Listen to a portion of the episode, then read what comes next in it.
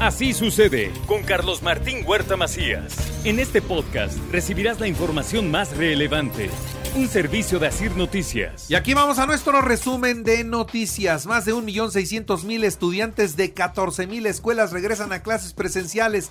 Desde muy temprano hemos estado monitoreando las calles y todo lleno, todo lleno. Las entradas a las escuelas principales, a las, más, a las demás alumnos, tienen dispositivo de seguridad de policía y de tránsito afortunadamente.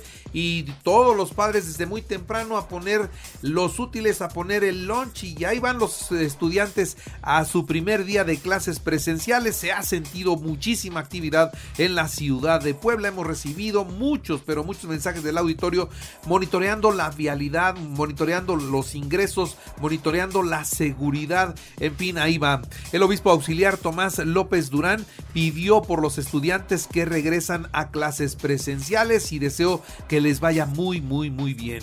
Atención, personas, personas de la tercera edad y personal de salud se van a poder poner ya la cuarta vacuna, ¿eh? La cuarta vacuna se le van a poder poner. Estamos hablando de 767 unidades donde se están vacunando. Vayan los de la tercera edad por su cuarta vacuna, por favor. Detienen a 19 presuntos tratantes. Trasladaban a 335 migrantes centroamericanos en diversos vehículos en esta carretera que va de Veracruz a México y que cruza por Puebla y aquí fue donde se encontraron y donde se entregaron a migración. Dan último adiós al director de la policía de Acatlán y a su esposa. Se mantienen los operativos en la zona para esclarecer los hechos.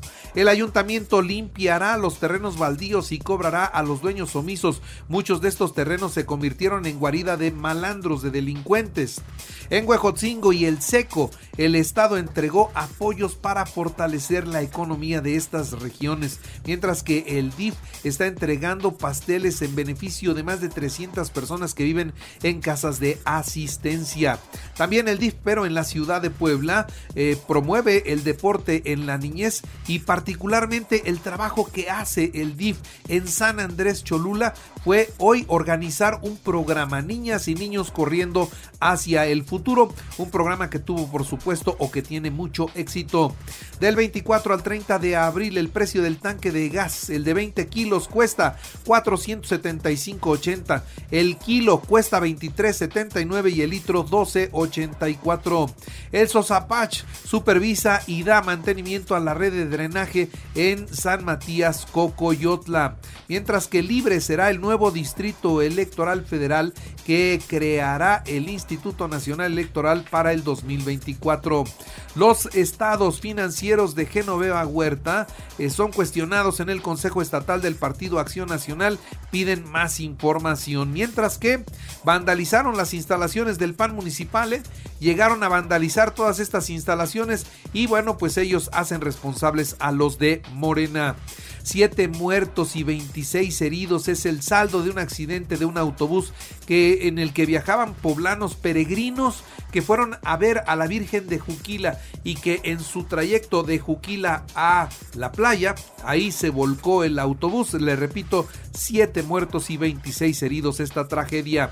Regresan a clases en todo el país 35 millones de estudiantes. Tras el periodo vacacional de Semana Santa, casi 24.6 millones de alumnos y más de 1.2 millones de docentes de educación básica reiniciarán actividades presenciales el 25 de abril.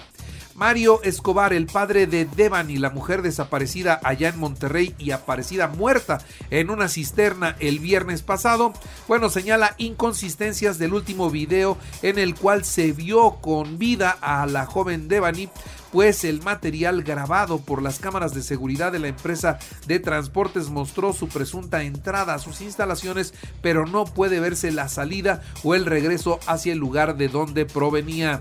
Al salir del velorio de Devani, Omar Tamés, el comisionado federal de la Comisión Interamericana de Derechos Humanos, reveló que la joven sí sufrió abuso sexual y declaró que estaba muy golpeada de la cara.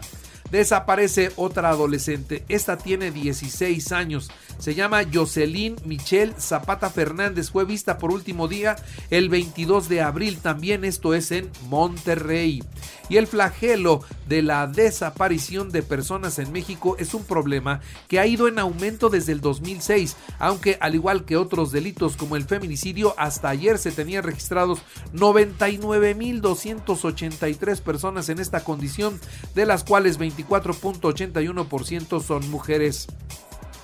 La presidencia de la República canceló la reunión del presidente López Obrador con los famosos para dialogar sobre el tramo 5 del tren Maya cancelaron la reunión porque había cancelado este Derbez y como ya no iba a estar Derbez, el presidente dijo, bueno, pues entonces se cancela y ahí y a, a, seguir trabajando en el proyecto.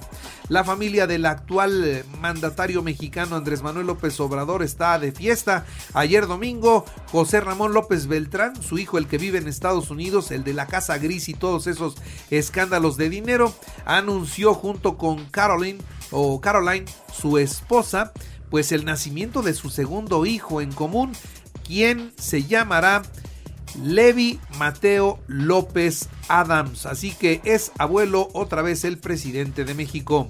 Anuncia Morena la consulta para denunciar a opositores a la reforma.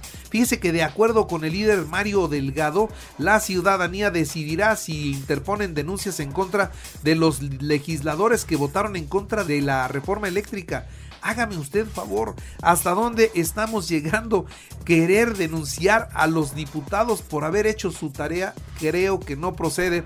En fin, es simplemente escándalo mediático, descalificación, golpe bajo, como lo hemos visto. La denuncia del ex consejero jurídico de la presidencia, Julio Scherer, contra el titular de la fiscalía está interesante. Mire, la Fiscalía General de la República y su titular Alejandro Hertz Manero provocó críticas y apoyos al exfuncionario y exigencias de destitución por parte de los académicos, políticos y empresarios, así como los ciudadanos. Se le está en serio complicando mucho el panorama a Hertz Manero. La denuncia está bastante seria. Ahora, el, historiador Enrique Krause expresó en sus redes sociales su solidaridad a Scherer, quien el viernes pasado presentó la denuncia contra Hertz Manero por tráfico de influencias, eh, también coalición de servidores públicos y asociación delictuosa. Cuando el poder público lo acosó, siempre estuve al lado de Julio Scherer García. Mi solidaridad con Julio Scherer Ibarra publica en sus redes sociales este historiador Enrique Krause. El expresidente de los Estados Unidos, ojo con esta nota, ¿eh? A ver qué le parece. El expresidente de los Estados Unidos, Donald Trump, presumió haber doblado al gobierno de Andrés Manuel López Obrador y le consiguió soldados, consiguió Estados Unidos soldados gratis en la frontera sur y en la frontera norte de México con una amenaza. Simplemente amenazó al presidente mexicano con imponer aranceles a las importaciones mexicanas en el 2019 y con eso, bueno, ¿qué quieres que haga? Pon soldados, los pongo allá y acá también, sí, y ahí están, ¿eh? Durante un meeting en Ohio, Donald Trump hizo un recuento de la negociación de la delegación encabezada por quien con Marcelo Ebrar negoció esto en junio del 2019, tras la cual el gobierno mexicano desplegó 25 mil soldados en las fronteras sur y norte, además de acceder a la operación del programa Quédate en México. Hoy está sacando los trapitos al sol el expresidente estadounidense y pues la verdad es que lo que nos dicen se termina haciendo. Las fuerzas rusas dijeron que atacaron más de 400 objetivos en el este y centro de Ucrania. Los funcionarios locales reportan solo 8 muertos. El secretario de Estado y el jefe del Pentágono se reúnen con el presidente de Ucrania. ¿Para qué? Para evaluar qué es lo que sigue en esta guerra. El presidente francés Emmanuel Macron prometió ayer domingo que dará respuesta al descontento de los votantes de extrema derecha en Francia tras una reelección con alrededor de 57% de los votos frente a esta mujer este, Le Pen y bueno, pues ahora tendrá oportunidad de seguir gobernando a Francia y ya el mensaje después de su victoria fue conciliador. Ahí ya no polarizó, no, no, no, ahí ya dice, ahora soy presidente de todos y de todas y vamos a trabajar en conjunto. En los deportes, le informo, Puebla perdió 1-0 ante el Necaxa, pero debió haber ganado ese partido, tuvo muchas, pero muchas más oportunidades, aunque aún así se mantiene en el tercer puesto de la tabla. América por sexto partido consecutivo logra la victoria, le ganó a los Tigres allá en el volcán 2-0. Las Chivas 3-1 a Pumas, Pachuca 3-0 a Monterrey, Atlas 4-2 a Toluca, San Luis 1-0 a Cruz Azul, Mazatlán 2-0 a Juárez, Santos 1-1 con León y Tijuana 2-2 con Querétaro. El Barcelona cayó 1-0 ante el Rayo Vallecano con el resultado el Real Madrid está a un punto de ser campeón. El Real Betis se proclamó campeón de la Copa del Rey al vencer en penales 5-4 al Valencia. El mexicano Guardado Andrés Guardado logró anotar en la tanda. Águila, el Águila de Veracruz 1-0 a los Pericos de Puebla para evitar la barrida en la primera serie de la campaña allá en el Beto Ávila, mientras que los Piratas de Campeche vencieron 10 a 9 a los Tigres de Quintana Roo, quienes están jugando en el Parque de Béisbol Hermano Cerdán. Sergio Checo Pérez logró su segundo podio de esta temporada. Terminó segundo. ¿Quién ganó? La, carrera la ganó Max Verstappen, así que Red Bull hizo el 1-2. En tercer lugar, Lando Norris completa el podio. Buena, muy buena carrera para el mexicano. Y recuerde que hay Radio Ahí, ahí estamos. Así sucede, está en iHeartRadio y ahora puedes escuchar a toda hora y en cualquier dispositivo móvil o computadora nuestro podcast con el resumen de noticias, colaboraciones y entrevistas. Es muy fácil, entra a la aplicación de iHeartRadio, selecciona el apartado de podcast, elige noticias y ahí encontrarás la portada de Así sucede. Así sucede con Carlos Martín Huerta Macías. La información más relevante ahora en podcast. Sigue disfrutando de iHeartRadio.